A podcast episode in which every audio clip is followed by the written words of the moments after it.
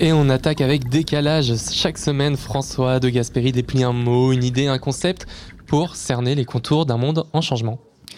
Et au menu de cette semaine, je vous parle de restauration. Un billet façon humeur du chef qui, je l'espère, sera aussi fabuleuse que la cantine qui nous héberge aujourd'hui. Bon, plus sérieusement, la restauration dérive du latin restauratio et renvoie à l'idée de réparation, au fait de remettre quelque chose en bon état.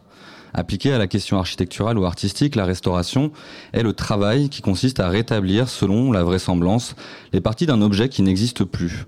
Au sens figuré, la restauration fait écho à la notion de rétablissement. Et en croire nos politiques, on cherche tantôt à restaurer l'attractivité française, la confiance en l'école, etc., etc.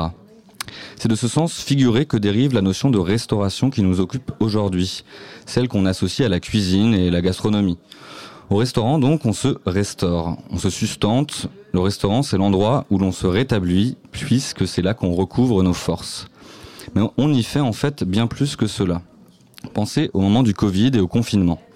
Le réflexe, au sortir de cette parenthèse inenchantée, fut pour beaucoup celui de retrouver cafés et restaurants. Car ce qu'on restaure, ce qu'on répare au restaurant, ce sont aussi nos liens. Ces liens, ce sont ceux qui nous unissent avec nos proches, assemblés autour d'un moment de partage et de convivialité. Ce sont aussi ces liens faibles qui donnent à cet instant une saveur en plus. Les bruits des couverts et le brouhaha des conversations alentours sont autant d'ingrédients qui rendent notre repas singulier. Ces liens, ce sont enfin ceux qu'on ne sait plus vraiment voir, qui lient l'acte de cuisiner à la question agricole, la graine à l'assiette. Car derrière chacun de nos plats se cache un travail laborieux, quotidien, répété, celui d'agriculteurs et d'agricultrices qui consacrent leur force aux soins d'un terroir qui donne du fruit. Mais ces liens sont aujourd'hui menacés. Le monde de la restauration a bien évolué et les pratiques agricoles dont il dépend aussi. Au bistrot qui mettait en lien garçons de café et cuisiniers, clients et paysans, et qui fondait une certaine socialité, a succédé un mode de restauration rapide. Sous-tendu par un modèle de production agro-industriel qui cherche à obtenir un maximum de rendement toujours plus vite et toujours plus fort, ce modèle ne restaure plus, il détériore. Le marché villageois s'est élargi, c'est dorénavant la bourse de Chicago qui fixe le prix des matières agricoles à une échelle globalisée et en temps réel. Ce modèle productiviste qui cherche l'efficience est aussi porté par des semenciers qui privatisent le vivant et qui contribuent par là même à sa destruction. Ce modèle, c'est aussi celui des firmes agroalimentaires et des distributeurs qui captent l'essentiel de la valeur ajoutée sur le dos des agriculteurs. Ce modèle, c'est enfin celui de paysans devenus chefs d'exploitation qui dépendent en réalité d'outils de production qu'ils ne maîtrisent même plus et pour lesquels ils doivent s'endetter. S'ils vivent des destinées contrastées comme les terroirs qu'ils travaillent, les agriculteurs sont pourtant confrontés à des défis communs.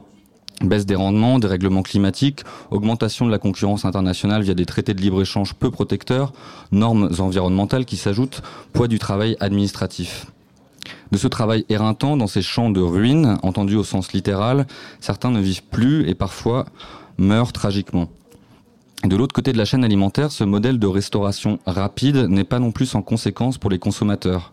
Explosion de l'obésité qui touche pour l'essentiel les couches les plus populaires de la population, exposition aux perturbateurs endocriniens, omniprésence des particules plastiques dans nos aliments, les exemples foisonnent. La, restauration pardon, ne remplit plus son rôle de rétablissement. Pire, elle nous rend littéralement malades. Et fait tout aussi absurde, le gaspillage alimentaire explose. D'après l'ADEME, en France, les pertes des gaspillages alimentaires représentent 10 millions de tonnes de produits par an, soit une valeur commerciale estimée à 16 milliards d'euros. Et cela même alors que près d'un Français sur trois dit devoir régulièrement sauter un repas dans le contexte d'inflation. La précarité alimentaire fait aujourd'hui froid dans le dos et ceux qui luttent contre eux voient leur survie menacée. En septembre, les Restos du Cœur rappelaient dans une campagne de communication être le seul resto risquant de fermer alors même que le nombre de repas explose. Le destin de la restauration est aujourd'hui en jeu. Il y a urgence à ralentir. Le modèle agricole est à terre et la terre est de plus en plus fragilisée. Car c'est l'outil de production même qui est mis en danger puisque c'est littéralement le sol qui s'échappe sous les pieds des agriculteurs. Exposés au traitement massif des intrants chimiques et au labourage profond, les sols s'appauvrissent.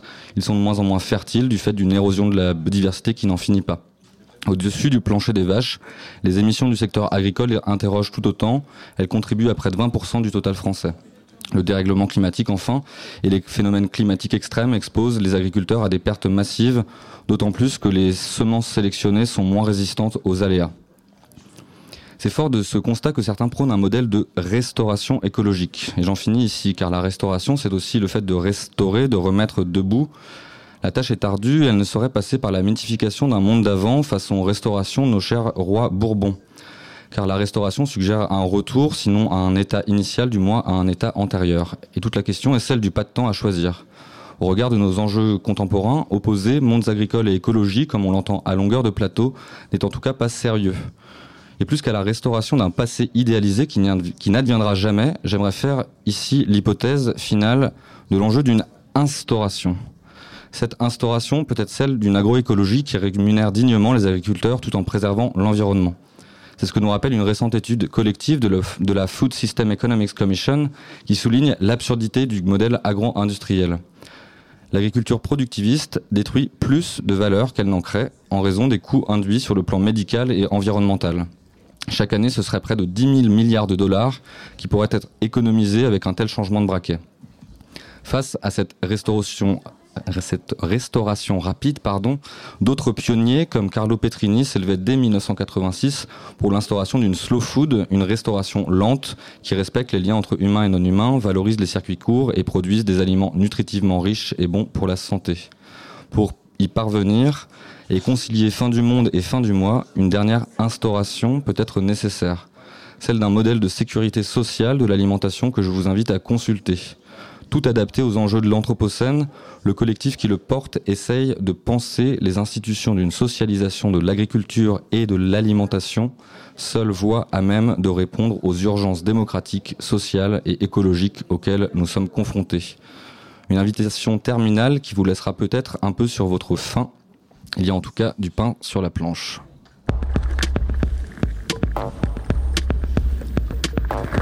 Regard sur l'actualité. Regard sur l'actualité. Au cœur du changement global.